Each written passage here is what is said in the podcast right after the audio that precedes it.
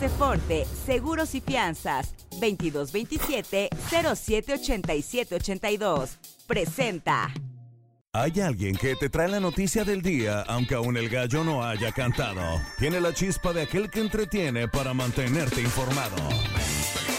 Esto es El Pájaro Madrugador, con Gilberto Brenis. Comenzamos.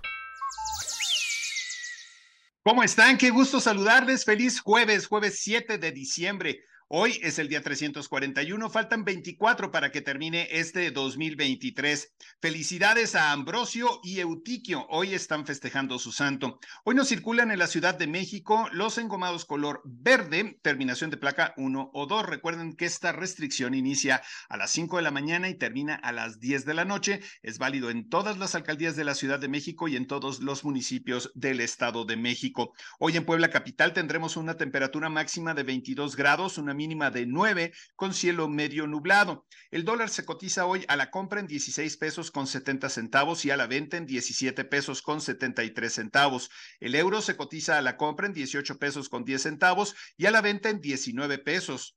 Un día como hoy.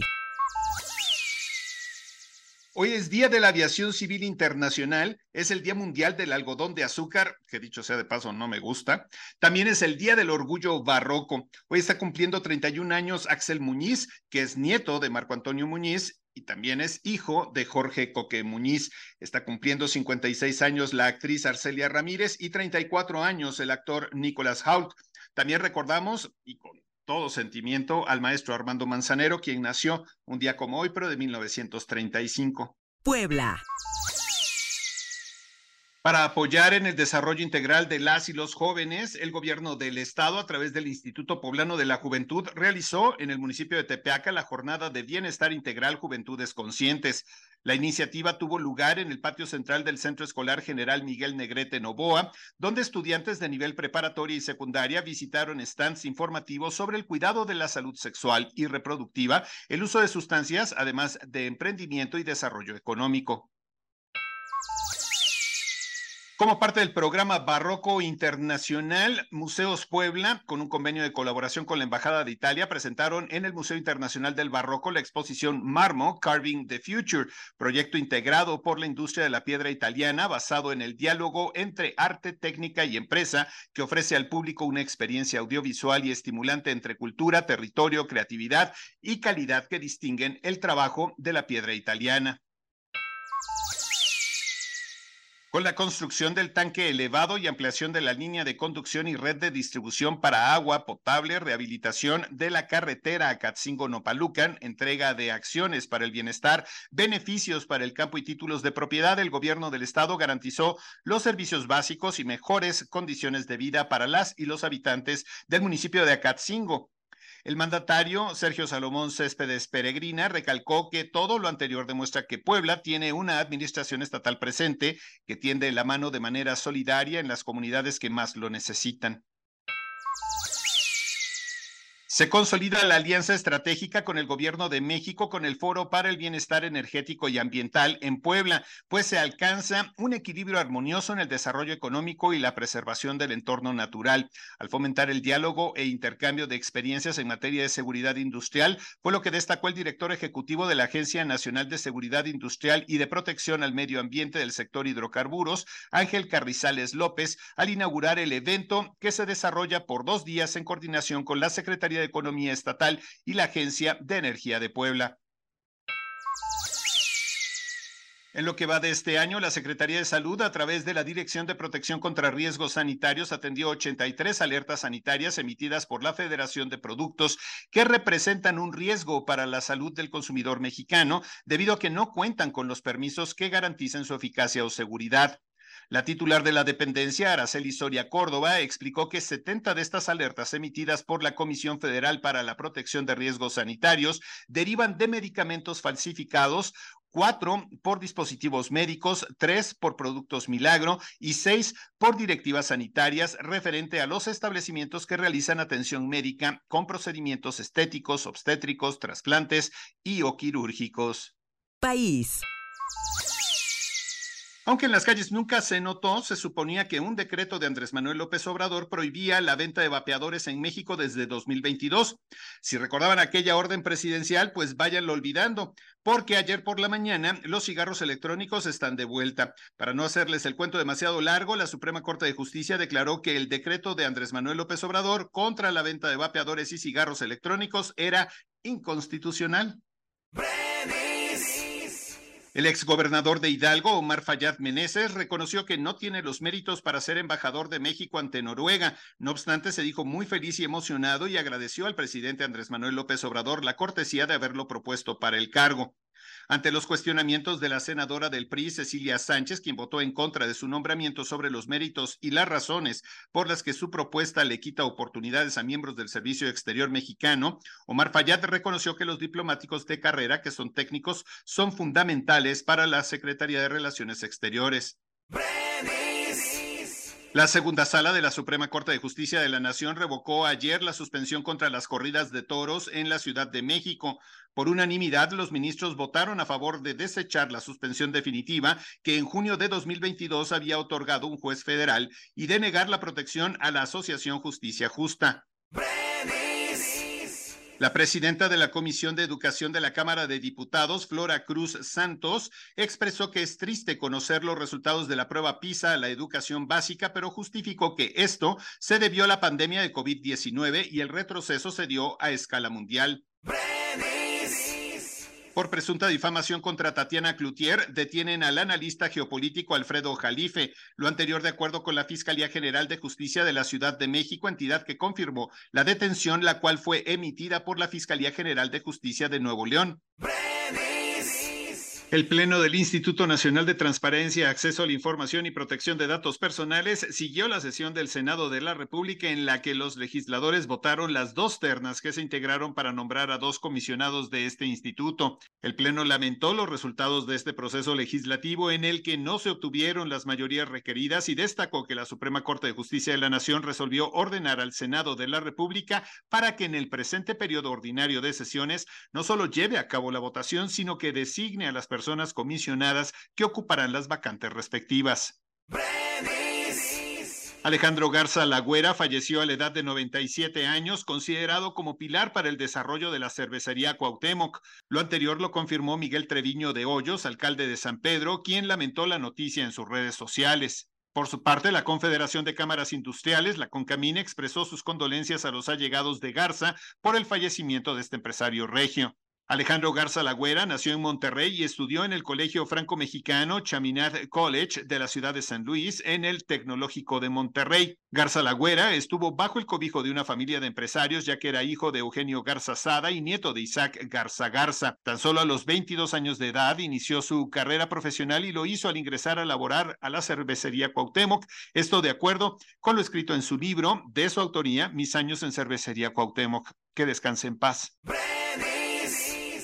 aunque aclaró que la fecha de arranque de las operaciones de la aerolínea mexicana no depende de la Secretaría de Infraestructura, Comunicaciones y Transportes, su titular Jorge Nuño Lara dijo que está seguro que el operador cumplirá con la fecha de arranque anunciada para el 26 de diciembre.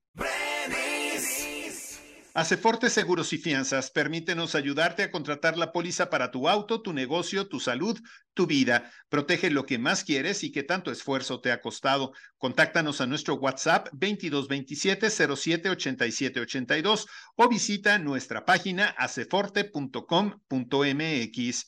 Tu mundo más seguro. Negocios. Para no estresar más al sector laboral, el Consejo Coordinador Empresarial se mantiene en contra de la reducción de la jornada de trabajo de 48 a 40 horas. Así lo reiteró este miércoles su dirigente Francisco Cervantes tras la conferencia del presidente Andrés Manuel López Obrador, al argumentar, como lo hizo un día antes, de que el tema estresaría más al sector y se perdería el atractivo para las inversiones ahora que hay un momento muy importante en la acaparación de inversiones. En el marco del aniversario número 34 de la marca Domino's Pizza en México, celebró la inauguración de su tienda número 900 en el país, ubicada en Perinorte. En el evento de celebración, el director de Domino's Pizza México destacó la implementación y desarrollo de tecnología propia para mejorar su servicio y atención al cliente. ¿Es neta? Anita, usuaria en TikTok, se viralizó una vez más al publicar un video en la plataforma donde salía en las calles de la Ciudad de México en busca de un esposo. Con un vestido rojo y zapatillas blancas, la joven rusa paseó por la avenida Paseo de la Reforma llevando consigo un cartel con la leyenda Buscando un marido. Durante su recorrido por las calles, Anita no solo atrajo la atención de las personas que recorrían la avenida, ya que las fotografías y comentarios de todo tipo se hicieron presentes. Mundo. Brasil decidió reforzar su presencia militar en la frontera con Venezuela y Guyana en medio de la disputa entre estos dos países tras el refrendo organizado el domingo por el gobierno de Caracas sobre la región del Esquivo, rica en petróleo, fue lo que informó el ejército. Además, el ejército de Brasil comunicó que una brigada de infantería compuesta por casi 2.000 militares intensificó su acción de presencia en la frontera para tareas de vigilancia y protección del territorio nacional. En el marco de su visita a China, la secretaria de Relaciones Exteriores, Alicia Bárcena Ibarra, se reunió ayer con el vicepresidente de China, Han Sheng, para coordinar las acciones en el apoyo a afectados por el huracán Otis en Guerrero. De igual manera, destacó la donación de 100 mil dólares por parte de China a la Cruz Roja Mexicana para fortalecer sus labores de asistencia y ayuda humanitaria ante este desastre natural. Tres semanas después del rechazo de un proyecto anterior, el Reino Unido y Ruanda firmaron ayer un nuevo tratado en el intento de revivir la controvertida propuesta de Londres de expulsar migrantes a este país de África. El gobierno británico intenta salvar esta medida emblemática de su política contra la inmigración ilegal después de que la Corte Suprema del Reino Unido censurase un primer proyecto a mediados del mes de noviembre. La alerta de un tirador activo movilizó fuertemente a los cuerpos policiales de Las Vegas tras reportarse el desarrollo de un tiroteo en las inmediaciones de la Universidad de Nevada. La situación tomó por sorpresa al Estado luego de que la universidad compartiera un comunicado de emergencia en su cuenta de X. La universidad buscó mantener informada a la población sobre el desarrollo del tiroteo, mencionando que el tirador se encontraba en el edificio Bean Hall, Frank y Estela, hogar de la Escuela de Negocios. Deportes. Como parte de los reconocimientos a las figuras más importantes a lo largo de este 2023, la revista Time dio a conocer en su edición más reciente que el futbolista argentino Lionel Messi fue nombrado como el atleta del año durante 2023.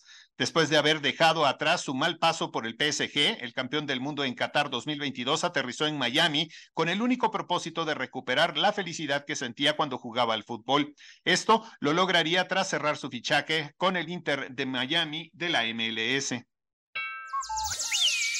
La gerencia de los Yankees de Nueva York firmó al joven Alex Verdugo tras un cambio con su acérrimo rival de la MLB, los Red Sox de Boston. Según reportes debido al intercambio, los Yankees cederían a tres lanzadores. Los lanzadores que estarán ingresando a los Red Sox son Richard Fiotz, Greg Weissert y Nicolas Judis. Espectáculos. En un giro sorprendente para los fanáticos del K-pop, se ha confirmado que V de BTS y Jenny de Blackpink, quienes eran objeto de rumores sobre una posible relación, han terminado su vínculo amoroso recientemente, según revelaron fuentes de la industria musical. Los rumores sobre un romance entre estas dos estrellas del K-pop se intensificaron después de que una publicación en línea afirmara que compartieron tiempo juntos en la isla turística de Jeju, al sur de Corea del Sur, el año pasado. La familia del actor René Strickler acaba de sufrir un cambio muy importante para todos sus miembros, esto debido a que su hijo Yannick Strickler anunció recientemente que se volverá padre junto a su esposo Manuel Alonso Cárdenas. Tras contraer nupcias mediante la vía civil en el pasado mes de julio del 2022, la pareja ha decidido dar un paso más dentro de su relación y este ha sido pues formar una familia a través de redes sociales. Se difundieron videos de la fiesta de revelación de género en donde anunciaron que tendrán su primer bebé. Felicidades.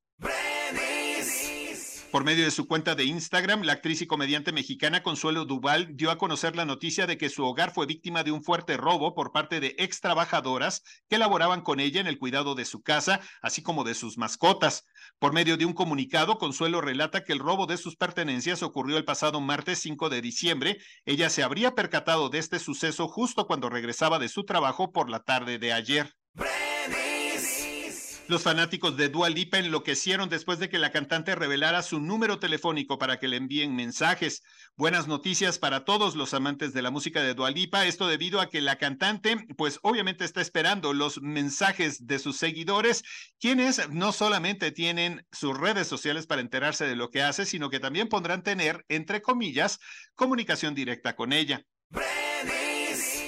Es así como llegamos al final de esta emisión del Pájaro Madrugador. Soy Gilberto Brenis. Recuerden que pueden encontrarme en todas las redes sociales como arroba Gilberto Brenis. Que pasen un excelente jueves. Nos escuchamos mañana ya para terminar la semana. Cuídense. Hasta mañana.